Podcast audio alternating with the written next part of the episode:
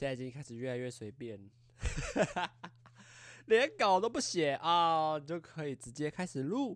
那代表是不是我已经进步了呢？啊，就直接把整个要讲的节目目的大纲直接印在脑海里面，连连看都不用看，连写都不用写，就是想到什么讲什么，不知道这样到底是我变烂了，还是我变强了，我变懒散了，好难说。好啦，开始我们今天的节目吧。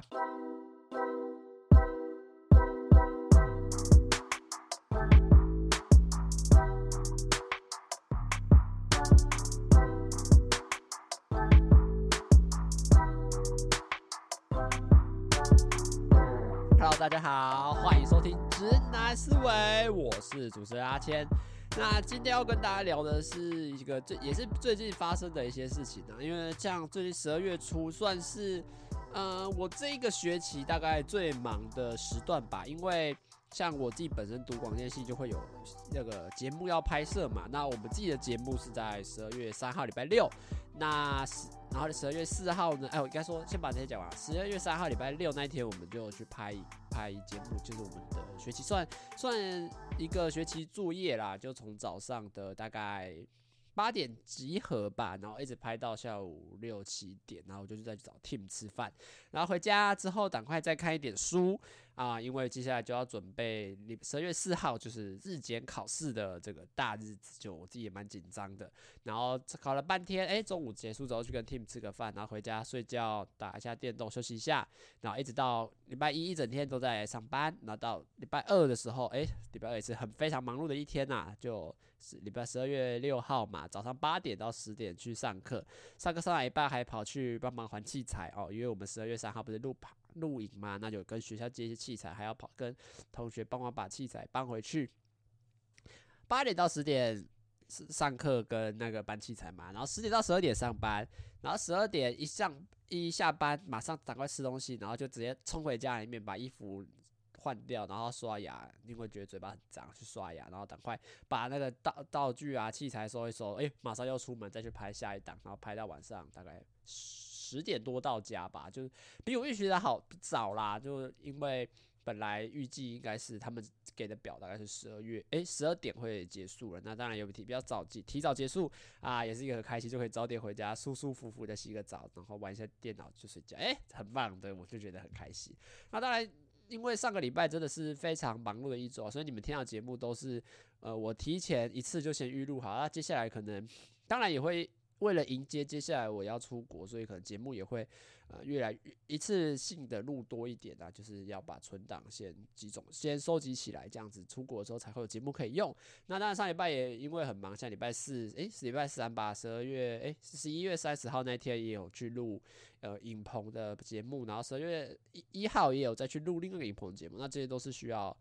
就准备啊，然后当然有些拍得好，有些拍不好，那就是事后也要检讨。但是那当下上个礼拜就真的是在一个非常忙碌的状态，就是有一点这个时间过了，好，就当马上再准备下一个。像我当天不是十二月三号当天拍完片吗？拍完片，你觉得就开开心心的回家吗？哦，没有，回家还要马上准备日隔天日检考试，回家还要再赶快写一些模拟试题，然后隔天十二月四号一早上一起床，马上六点半起床，因为九点开始考嘛，开始考，所以代表你还是要提早出门去嘛，所以我就抓六点半起床，然后赶快再把听力再把还有一轮没写完，赶快再把它写完啊，很怕自己，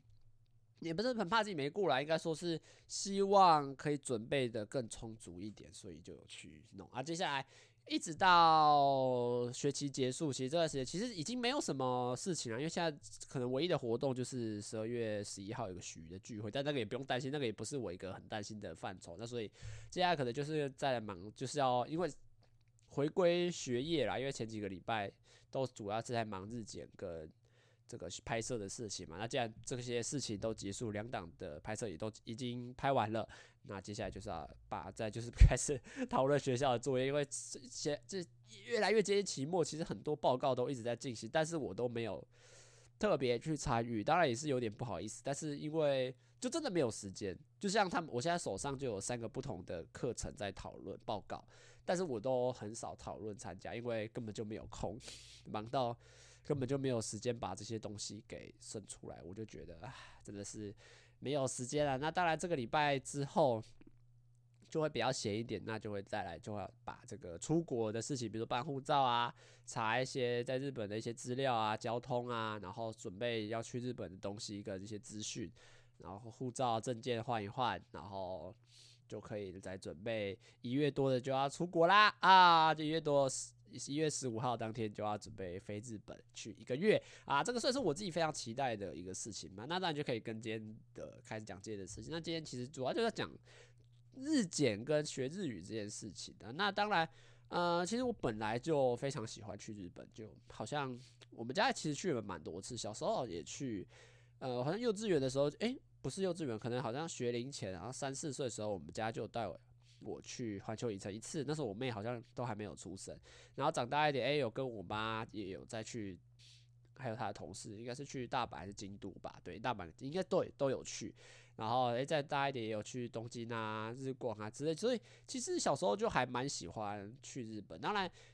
我觉得对小时候来说，出国就是一个很有趣的事情的，因为毕竟第一次去嘛，然后会有一种新鲜感。那加上呃，有你会来到一个很觉得算是什么陌生的环境吧，然后又会有一种去玩乐的心情，就会特别期待出国。那当然，其实后来特别喜欢去。后来觉得日本其实对我来说也是蛮有吸引力。那当然，它也是在一个呃，我自己如果想要出国的话，会想要把它排在比较前面，优先顺序会比较前面的一个国家了。就我自己还蛮喜欢。那当然，其实学日语这个事情，呃。其实很早就有想法，大概高中的时候吧，因为高中那个时候其实就我们班上有一个人，他其实他是高中开始就蛮热衷在学学日语的，那他那时候就会那边一直那边推荐别人说，哎、欸，这很好考啊，你要不要来准备，要不要考试？哎、你看我这样子可以看什么动漫什么就可以，或者什么可以跟日本人沟通，然后就讲的好像很很。很厉害，然后很有用，这样。那当时其实，呃，我也有受到一点影响，就是哦，好啊，那我就他要借我一本书嘛，那我就简单的翻翻看，翻翻看，翻翻看。那可是就没有到很很认真吧，因为我觉得当时候的状况还比较像是，因为你找不到一个很强烈的喜欢的点，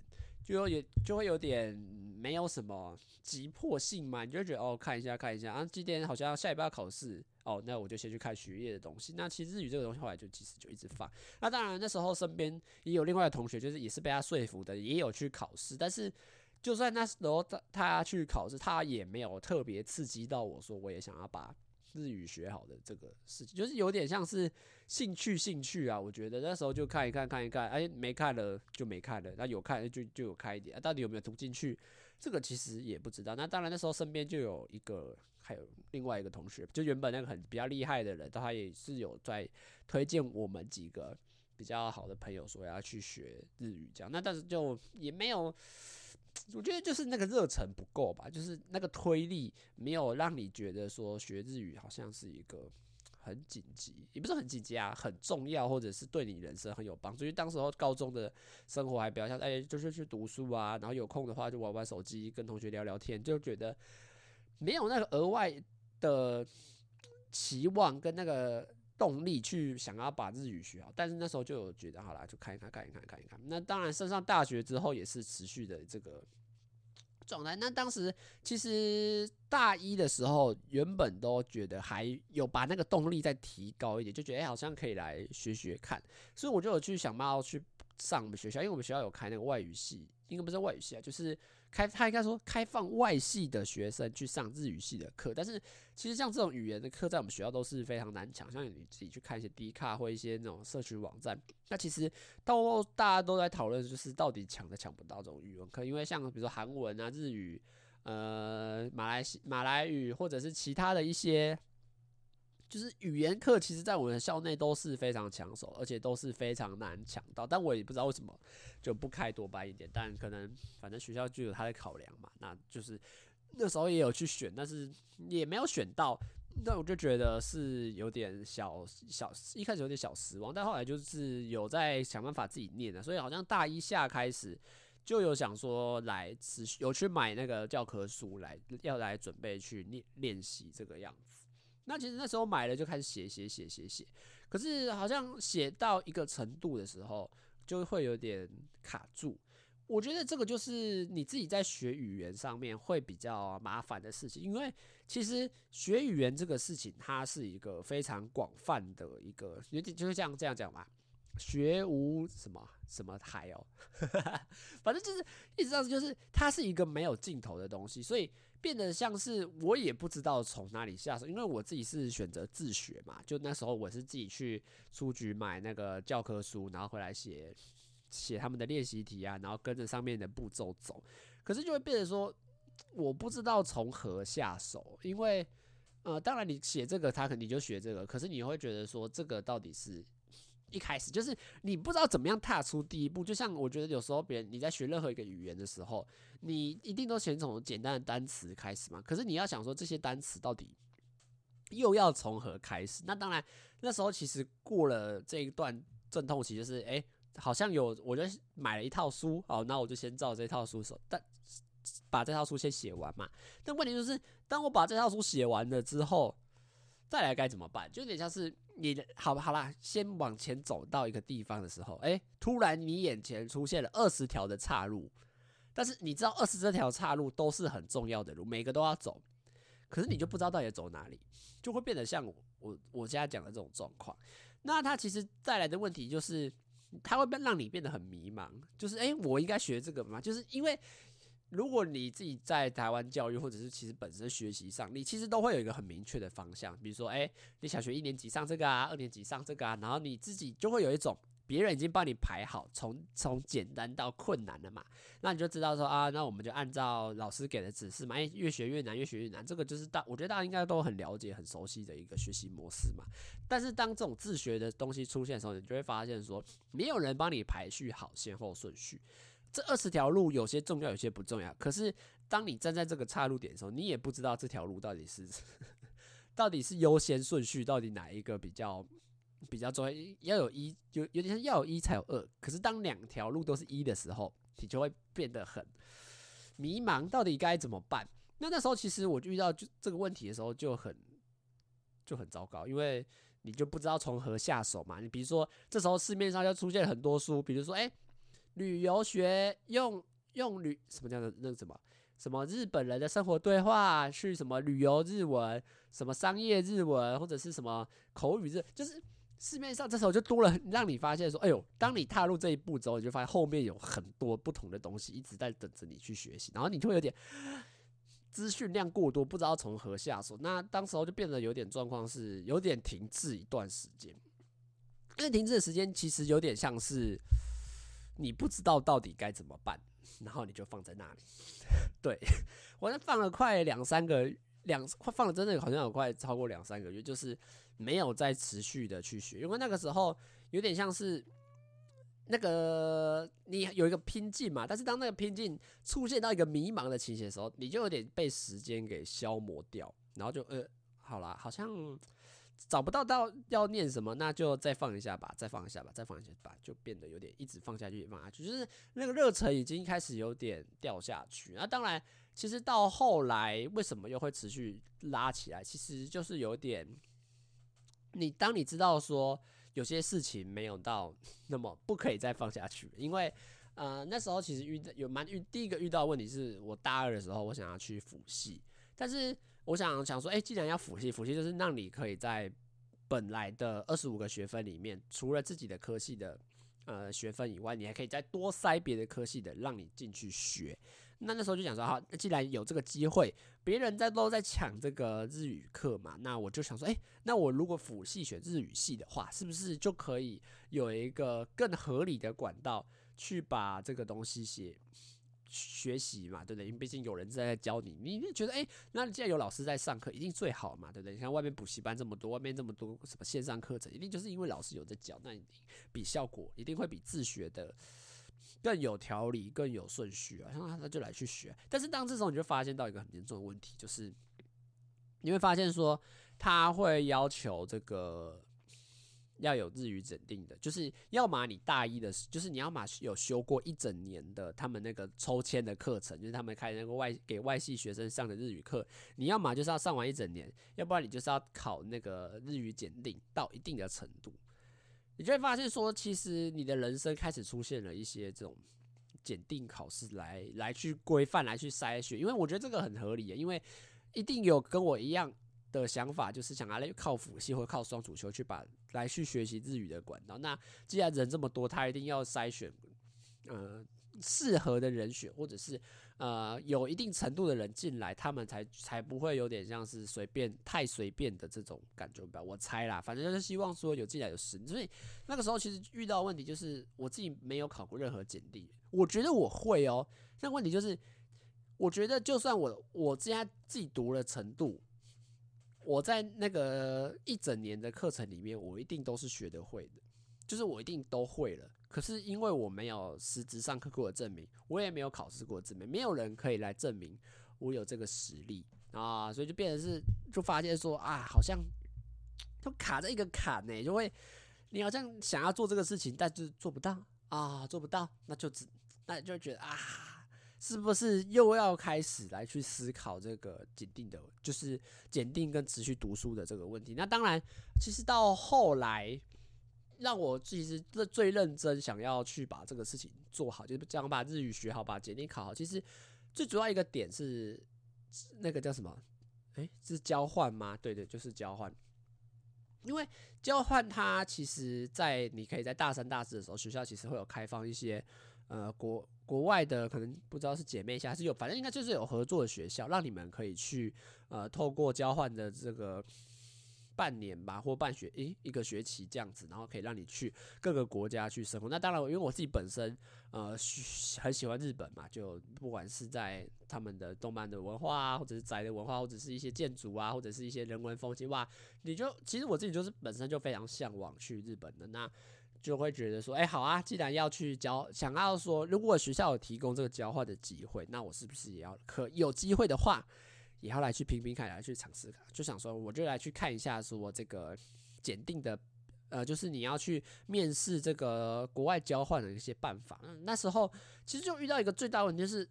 这时候日语检定又变得是一个很严重的存在，因为他就会希望说，比如说这个学校开放的呃名额是希望可以到 N 二以上。那先跟大家普简单讲一下日语的分级啊，就是。有一到五嘛，那一是最难的，五是最入门的，五五这算是最简单啦。然后一就是真的是，但你像是五是最你简单的单字沟通是可以的，四的话就是基本上你听他听得懂，可以跟别人讲得出一句话。那当然三级就是你可以正常的沟通，那一二的话可能就会包含一些商业沟通上，或者是你在外面呃日常的对话，就是在一些。就是真的是已经到专业的程度的话，你就会去考一嘛。那那时候其实我看到非常多的这个这个交换的条件，其实都要 N 二 N 三以上。那时候我就严重意识到一个问题，就是如果我再继续拖下去，我绝对没有办法在期限以内可以达到交换学生的条件。因为日语检定它半年考一次，半年考一次，你还要等他成绩出炉。那交换学生一定也是嘛，因为我刚刚说一学期一次嘛，所以代表他也是半年来执行一次的，就变成说，就算你现在你错过了可能这一次的报名期限，你可能就要再过半年之后才有办法再去挑战一次，再去申请一次。如果以半年为单位的话，两次错过，你的一整年就过完了。那时候我是大二下。当我大二下意识到这个问题的时候，我就发现，假设我要考 N 二嘛，你想说好，你就就去考啊，哪有那么简单啊？那个时候很认真读书，你要学很多东西的，就变成是你会以假设我要考 N 好，我起码要以一整年的时间来做准备。就像我这次考 N 四嘛，那如果我认真一点，明把明年的暑假的考试推到 N 二的话，你看。我这样子又是过了一年。从如果从今年八月底开始报名的话，我又要过了一整年，我才可以考到 N2。所以就会发现说，时间上其实是已经非常赶了。这个是有我有点小后悔的事情，就是太晚才去决定说想要去把日语检定考，因为日语检定半年考一次这个点，然后加上你又要花时间去准备跟读书，其实没有到这么的容易就可以去完成啊。所以那时候就哇，就意识到说，如果我不赶快。把我日语的课程、日语的学习安排到我的呃呃课程进度，就是我人生的进度内，他绝对我绝对没有办法在大四的时候，因为我现在大三已经要升大三下了嘛，已经绝对没有时间去那个交换了，就是变得会非常的可惜。所以我这次就赶快下定决心，就是好，我不能再拖了，因为如果再投下去，接下来又是半年后的事情，所以我就马上毅然决然相信说，这次一定要去报名考试。那因为我自己觉得 N 五太简单，就是 N 五的话，我觉得如果当下报名的当下其实就可以考的，我就觉得没有到那么的。有挑战性的，就是而且如果照我今年考 N 五的话，那个推陈的进度我觉得会太慢，那我就说好，那就来报 N 四考试。那其实我一直就从那个时候定下来开始，就一直都有非常认真的，因为我觉得考试不是一个那么简单的事情啊。那当然就是一直念，一直念，一直念，一直念，一直念，一直准，就就有持续在一直准备。那当然，他其实有跟 team 一起报名，那之后就可以 跟大家讲一下，其实蛮好，就是。因为我自己是很认真来念的，那 Tim 他这个人就是比较随性一点的。我讲随性，我不是在诋毁他的意思，就是他真的是到考试的前一天，他也在打电动。然后到我考试前一个月，我跟他说：“哎，这个要记得准备念书。”他跟我说：“哦，好啦，我我看一下。”然后一直到考前前一个礼拜，我问他说：“你要念书了吗？你有在念书吗？”哦，没，哦，没有。对，他就是，我就我就其实也有点相对来说蛮担心。他在这个，因为我们有点像是想要一起把这个试考好了，那我就想说，诶，他会不会到时候考不过，或者是因为我觉得试没有那么简单嘛，那又他这样子不准备的话，那 结果他到前一天 也没有在准备哦，我其实自己也是有点相对担心的，但就一直到考试那一天，那当然，其实在这段时间内，我其实有非常大的读书啦，就也一直去图书馆借啊，然后有去自己买一些参考书，然后想说要把要把这个事。考，要把这个事情做好。当然，我可是我觉得在恩师的路上，其实是一个蛮难的事情啊。因为第一个是你自自己念，那自己念，我觉得最大的问题就是你还是以考试为导向去做事情。因为就像我们台湾人最会的事情就是考试嘛。那当然，我觉得在语言上面用考试是一个很很不。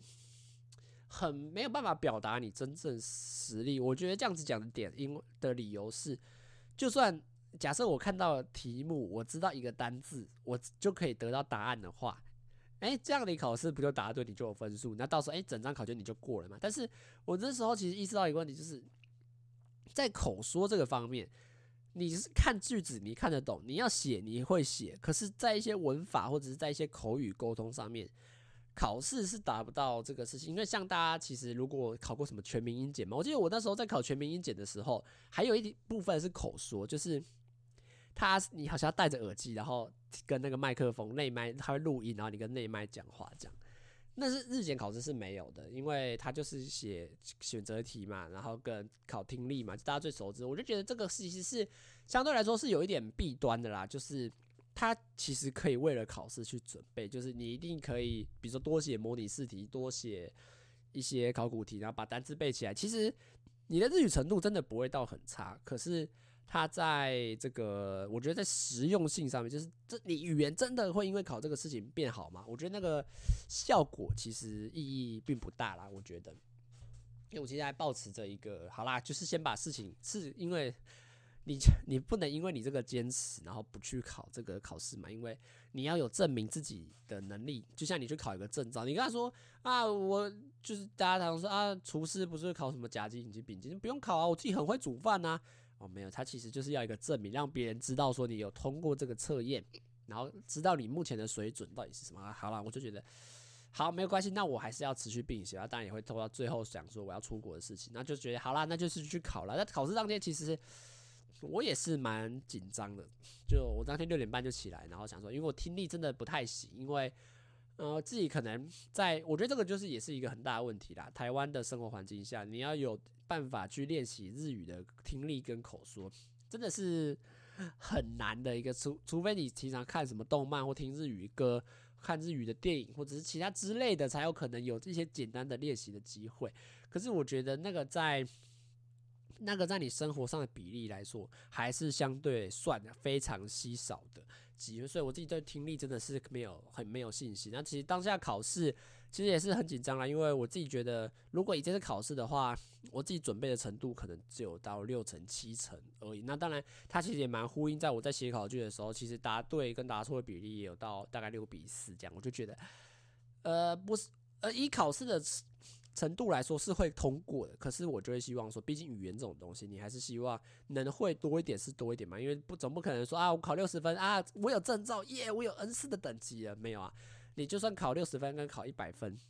呃，实质上的证照是一样的，可是，在你的能能力上面，其实你们就已经落差了四十分的程度，所以我当然还是希望说自己可以呃想办法把这个事情试考试越高分越好。那其实到最后。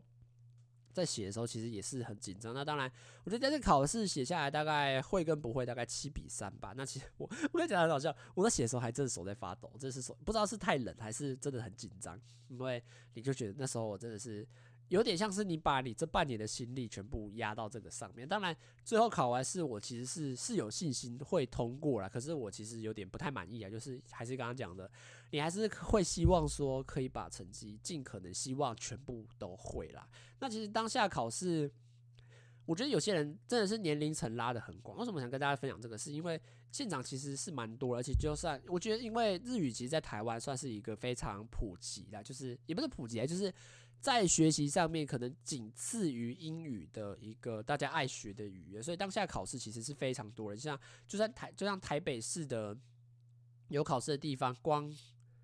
我想一下，大概可能就有四四所到五个，诶，四个到五个的地方就有同同时在考日语检定，就是其实你知道非常多人在在考。那那其实考场的当下年龄层也非常的广，我原本以为呃大概都是。可能二十到四十岁的人来考，哎、没有哎、其实现场我还看到一个可能感觉快五六十岁的，然后感觉是一个阿伯，然后白白头发，然后理一个平头来考试。但我觉得他可能有点不知道是他自己本身个人的兴趣，还是他感觉想要做日语相关的。可能因为像那时候我其实大一二的时候有在看那个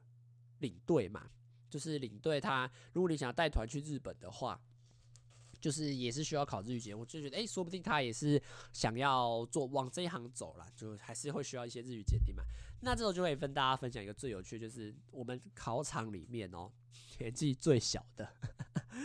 是小学六年级，就我们这个教室。但是你说别的地方有没有年纪更小？我觉得也也有可能。但是你在想说啊，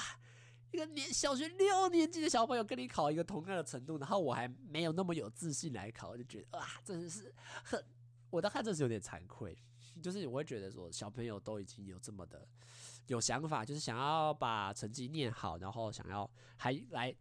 考跟我同样等级的考试，然后我就觉得，然后我自己还没有准备到一百趴，然后来跟这个小朋友做竞争，我就啊，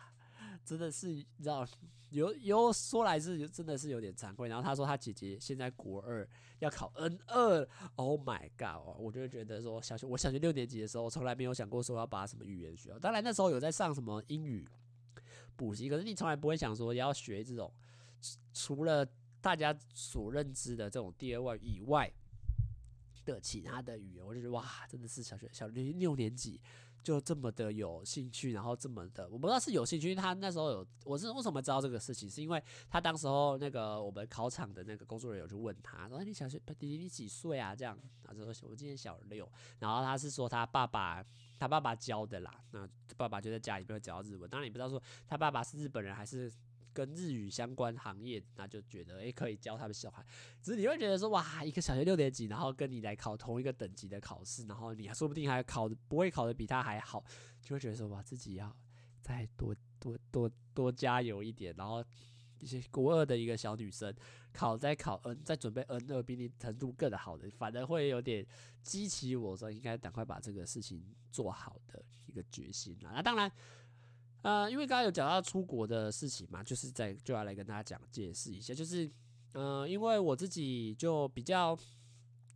最近是在准备考试嘛，但我自己知道，就是考试这个东西没有办法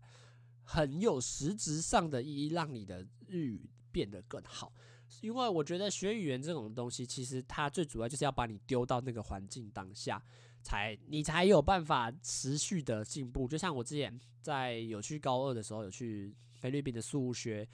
学英语吧，那他就是把它营造成一个。呃，外语学校就是它本身 也不是营造，就是它本身就是外语学校的环境了。那它就是让你在国外的菲律宾这个环境，大家都在讲英文的时候，你就可以很自然而然的把你的英语，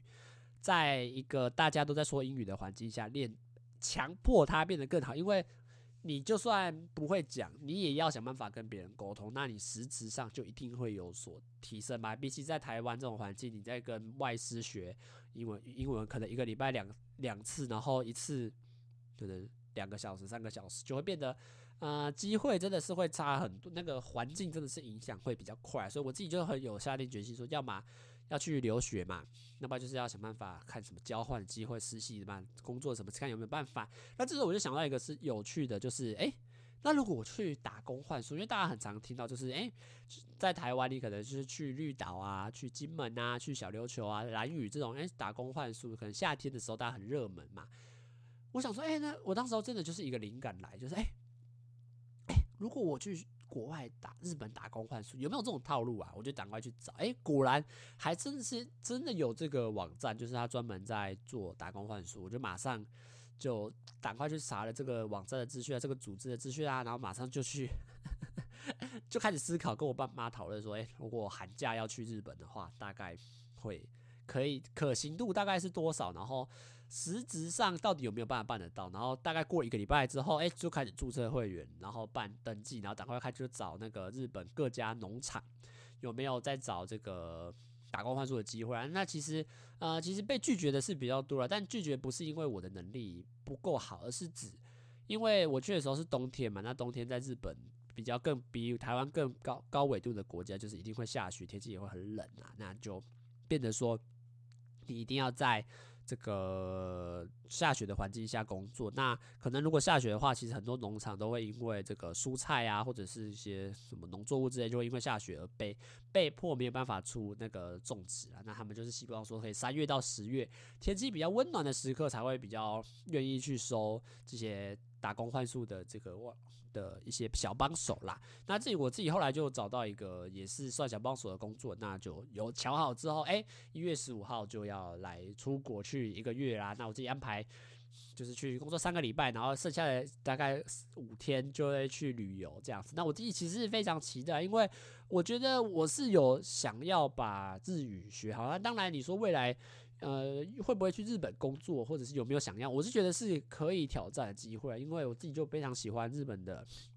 一些景点啊，或者文化之类的，就会觉得说，要是能够出国的话，我可能比起大家常见的什么去美国、去欧洲来说，我觉得去日本反而我自己比较有兴趣一点。那如果可以透过这个机会，因为毕竟你那边生活一个月嘛，而且又是强迫。你在一个讲日语的环境下，而且我自己本来对日语学有学习的热忱的话，哎、感觉去一个月之后，说不定我的日语在不管是口说或听力上面，其实都有很实质上的进步。这个是我自己最期望和最预期。当然，我还是抱持着一个要出国、要去日本玩的一个。但我觉得这个有点像是你自己同时并行，就是你很希望可以把日语学好，所以我愿意花一个月的时间来拿。因为而且打工换宿最大的好处就是它不用不太花很多钱，这也是为什么当时要挑这个管道，因为它只需要负担就是机票钱，然后你到了现场之后，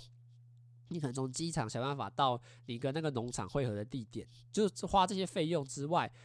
你其他的，比如说三餐啊、住宿，就是都会由这个农场的主人去提供，所以其实你可以花，你会花花到的费用，其实相对来说非常的少。这也是为什么我会选择，因为大家常说啊，去日本玩，可是我觉得去日本玩，你可能玩个一个礼拜、两个礼拜，其实你都是去旅游。你虽然有呃可以跟别人互动的机会，可是也没有到你实质住在那边跟别人当地人沟通、跟民宿老板聊天交心的那种感觉还来得强，而且费用的话也可以花得更低。也不会因为你是去观光，然后就要花什么住宿费啊，然后三餐吃饭，我就觉得，哎，是我一个还蛮喜蛮期待的一个结论啊。那当然就是大家就来看，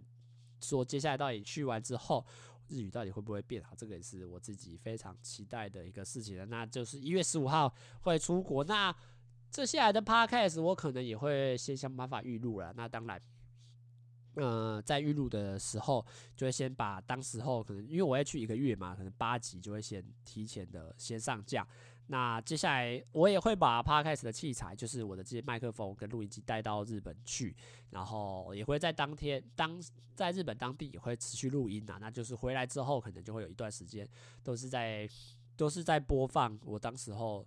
更新啊，就应该说更新，当时就会更新我在日本当地录的一些 podcast 的集数啦，那大家也可以期待一下。那这里就想跟大家分享说，就最近学日语跟一些准备去日本的一些趣事啦，那就大家喜欢的话，也可以持续支持一下哦。那就说不定我们接下来就可以用日语来录 podcast，但是我是希望不要了，因为收听数已经那么少了，用日语听，用日语讲。听的人更少，那我们就完蛋了啊！好啦，就大家也可以持续持续关心我要去日本的一些消息啦。那大家有兴趣的话，也可以找机会到出去玩哦。毕竟刚解要解封了嘛，那就自己期待，非常期待出国啦。那希望大家接下来冬天啊、寒假也可以过了一个好日子。我怎么开始变成什么关心台了？我不知道怎么结尾诶。我突然间，你知道我怎么刚才开始乱讲话吗？因为我突然发现，我到底要怎么把这集结尾收掉？好啦，随便，那就是今天就想跟大家分享我最近在学日语的一个过程，对，这样最简单，分享跟大家最近学日语的一些故事啦。那啊就好了，就这样啦，期待，就我下一集再见，拜拜。哈哈哈哈